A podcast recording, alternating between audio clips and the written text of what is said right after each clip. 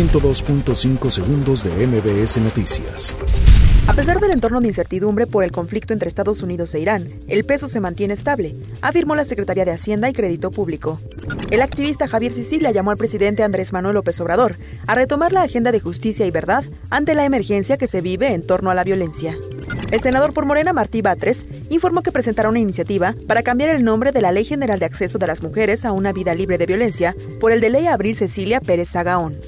México concedió asilo a diputados afines al expresidente Correa y que se mantenían refugiados desde octubre en la Embajada de México en Quito.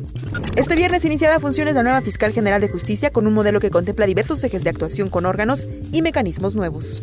Elementos de la Agencia Estatal de Investigación capturaron a Jesús Alfredo MM, alias el Freddy o el Fende, presunto líder criminal del grupo delictivo Los Aztecas.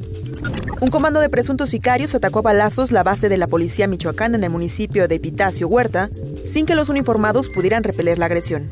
El gobierno de México está evaluando regresar al país a sus ciudadanos que busquen asilo en Estados Unidos y sean enviados a Guatemala. Donald Trump informó que una corte de apelación retiró una pequeña prohibición que le impedía construir una de las secciones más grandes del muro. La Cámara de los Comunes dio este jueves luz verde por una clara mayoría a la legislación para ratificar el acuerdo sobre los términos de salida del Reino Unido de la Unión Europea. 102.5 segundos de MBS Noticias.